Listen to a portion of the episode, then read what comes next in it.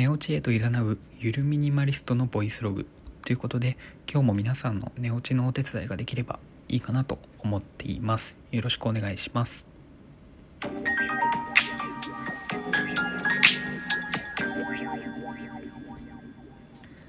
はい。ということで、えーと、今回の収録は、まあ、前回の収録に引き続き僕の自己紹介的なところのお話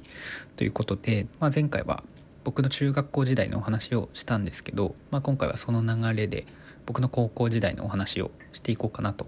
思います。で、まあ、小学校中学校と僕のね話を収録で撮ってきたんですけどもう12分じゃ話しきれないんですよね。どう頑張っても。小学校6年間だし中学校3年間、まあ、今回お話しする高校3年間。その膨大な時間を12分マックス12分の中に詰め込んでお話しするっていうことがまず厳しいっていうのをね思ったんですけどまあね皆さんにもいろんな思い出ありますよね学生時代。まあそれをね12分間でギュッとお伝えするっていうのはなかなか難しいなと思ってはいるんですけど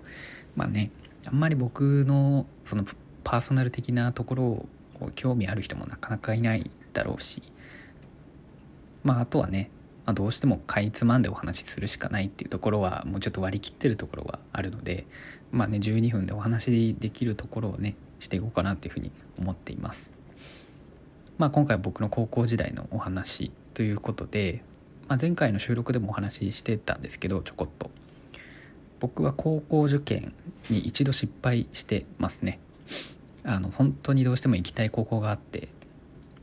まあ進学校と呼ばれるとこでもありつつ、まあ、僕がね部活でやってたバスケットボールもこう行きたいチームでもあったっていうところがあってそこの高校をね推薦で受けたんですけど、まあ、ことごとく落とされてで当時ね中学校の時に通ってた塾の先生からもね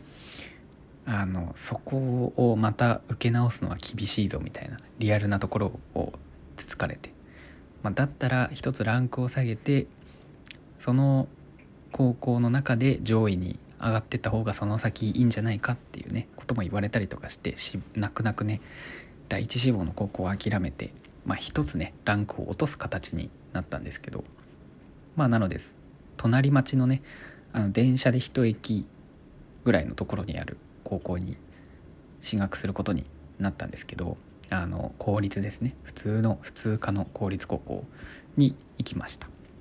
うん、で、まあ、中学校までと違ってやっぱり高校になるといろんなところからこう生徒が集まってくるのでもう最初はやっぱり緊張しますよね。どんな人が来るんだろうとか、まあ、少なからずね同じ中学校からあの友達だった人も同じ高校に進学とかしてたんですけど、まあ、それでもねそんなたくさんはいないので、まあ、大体半数以上がもう初めましての人たちだったので、まあ、ちょっと緊張はしてたんですけどまあそれで、まあ、無事にねそこの高校にはさすがに受かって、まあ、入学してっ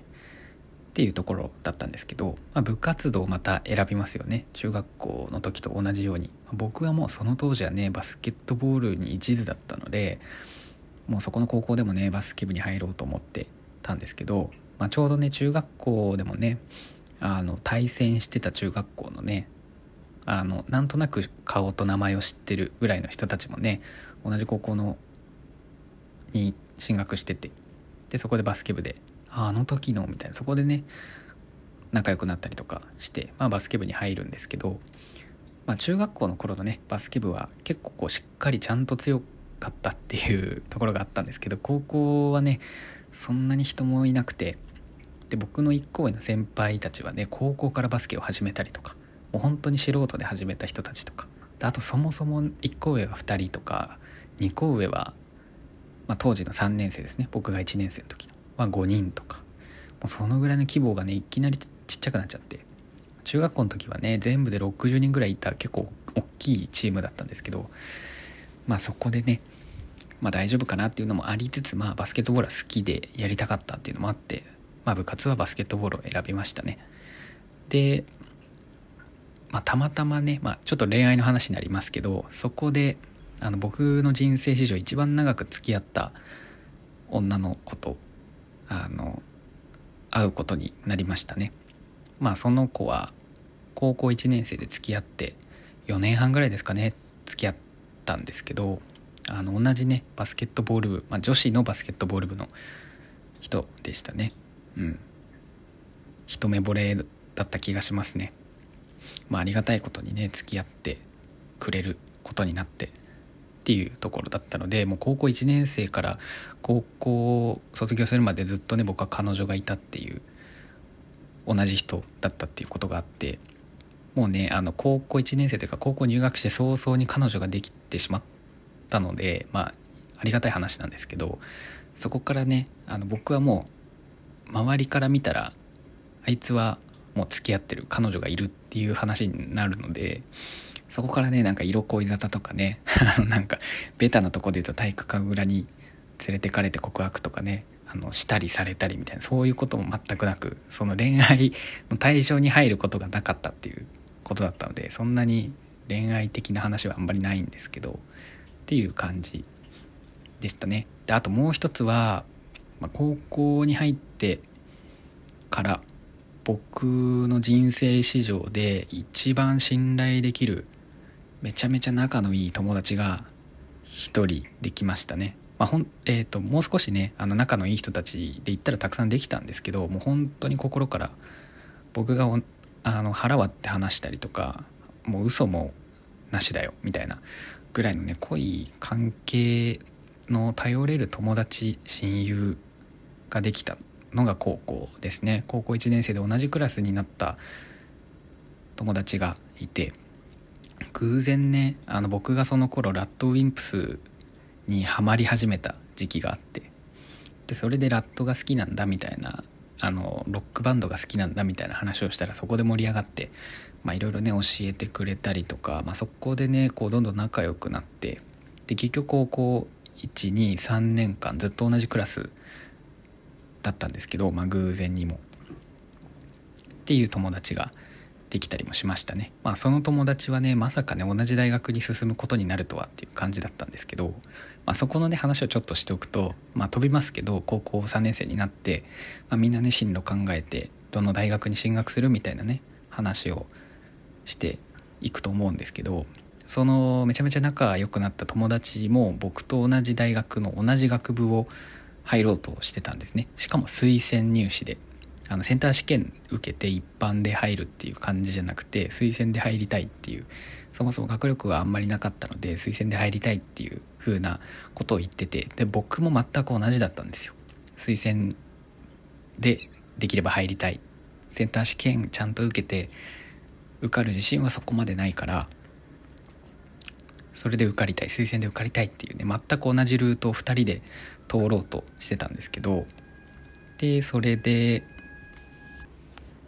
まあねあの進学に向けての面接練習とかね対策が始まるんですけどその時にねあのお世話になった先生からはね同じ高校からその同じ全く同じ大学の同じ学部に推薦で2人以上取ってもらえることなんてほぼないからなみたいな釘を刺されるわけですよ。まあつまりね僕とその友達のどっちかしか受からないぞ2人で行くことなんて無理だぞっていうふうに言われてたんですけどまあそれでもねだからって諦めるわけでもなくて、まあ、そこは推薦だから、まあ、ダメだったら一般でねなんとかっていう形で動いてたんですけど、まあ、それで推薦の練習とかねいろいろこう対策とかして、まあ、いざ受験当日ですよ。その友達と一緒に受験をしに行って、まあ、筆記とかね面接とかいろいろあってで、まあ、一通りそのね試験が終わって、まあ、一緒の帰り道のとこで、まあ、お互いねどうだった？今日の出来は？みたいな話をするんですけどその時にその友達がですよ筆記試験の回答欄を1個ずらして書いちゃったみたいなことを言い出すんですよ。いやいやそれもアウトじゃん！みたいな話をしててもうその時点でね友達はそこを合格するの諦めててきっと合格するのはお前だなってまあ僕のことを言ってお前だろうなみたいな。頑張れよみたいな。なんかもうそこで別れの言葉になっちゃうんですよね。いきなり。卒業すらしてないのに。まあそれがあってまあ回答欄1個間違えたらさすがに厳しいかなと思ってたんですけどまあそれで数日後ですよね。合格発表があってあの高校のね職員室に1人ずつ呼ばれてあのパソコンのねホームページに書いてある受験番号をこう先生と一緒に確認して番号あるかないかみたいな確認をすることがあったんですけど、まあ、僕が最初に確認しに行ってで見たら、まあ、僕はそこまでヘマしたつもりはなかったので、まあ、いけるだろうと思ってたんですけどでそこで、ま僕の合格っていうか受験番号があってやったぜみたいな。合格だって思っててたんですけどでそのタイミングで僕のね友達の受験番号も覚えてたので探したんですよね。そしたらあったんですよね。合格してるっていう。2人で仲のいい友達2人で合格したっていう嬉しさがあったんですけど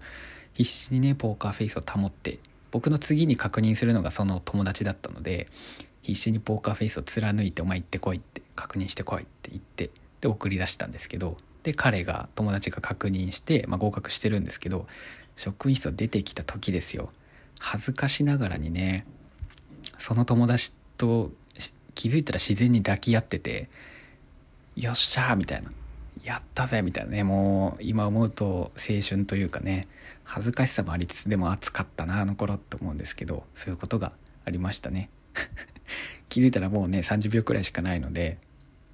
このくらいにしておこうかなと 思うんですけど。まあねもっとね話したいこといろいろあるんですけどやっぱり12分じゃ収まりきらないっていうところはありましたね。まあ、なので僕はあの普段ね毎日ライブ配信してるのでなんかね続き気になることとか聞きたいところあったらあの聞いていただければなとライブの方に来ていただいて。まあ話をこっちからすることもあるかもしれないんですけど。まあなのでもしよかったらライブのね配信の方も聞きに来ていただけたらなと思います。じゃあ今日はこのくらいにしておきます。おやすみなさい。